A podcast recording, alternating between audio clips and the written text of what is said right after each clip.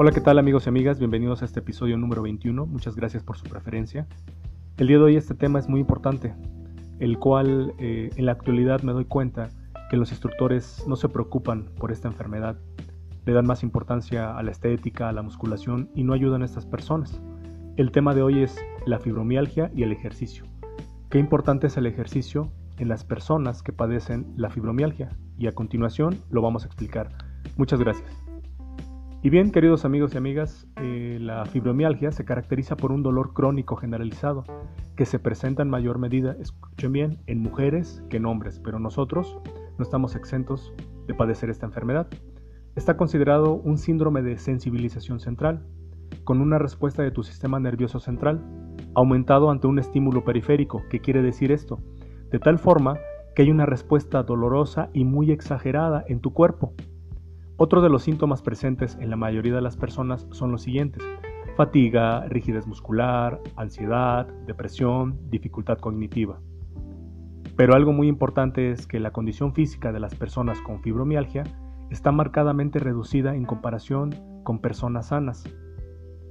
Ahora, los niveles altos de condición física se asocian con una menor sintomatología en el dolor y la ansiedad, es decir, una mejor calidad de vida, el ejercicio nos ayuda indudablemente.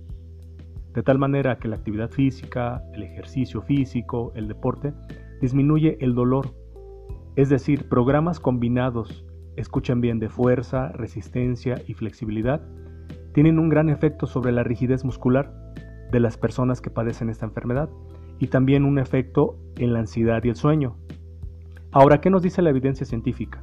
Nos dice lo siguiente, que el ejercicio aeróbico benéfico y es muy benéfico para la capacidad funcional y las variables psicológicas en la persona.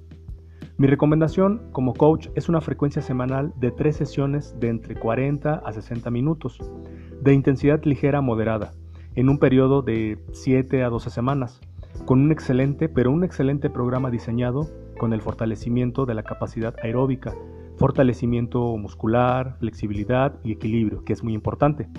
Además, algo también muy importante es motivar a los pacientes que el resto del día que no acudan a una práctica de ejercicio se mantengan activos. ¿Qué quiere decir esto? Evitar tiempos prolongados de sedentarismo. También les recomiendo empezar entre el 40 y 60%.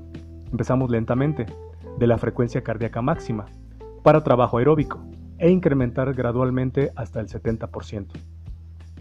Ahora, respecto al tipo de actividad, recomiendo ejercicios de bajo impacto osteoarticular, ¿sí? con el objetivo de conseguir realizar al menos 30 minutos de ejercicio físico, esto siempre precedido de una progresión lógica, teniendo en cuenta la capacidad funcional de la persona, de nuestro paciente.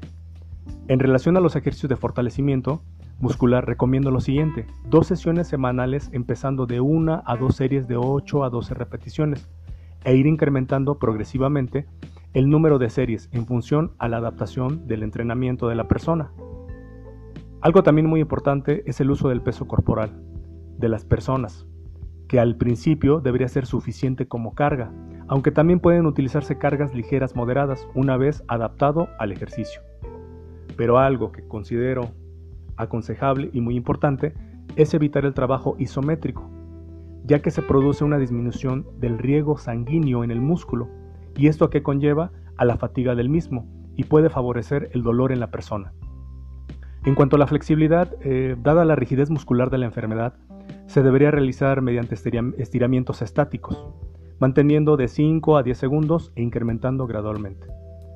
Espero que toda esta información sea útil para aquellas personas que padecen la fibromialgia, hombres o mujeres. Nos vemos en el próximo episodio. Muchas gracias.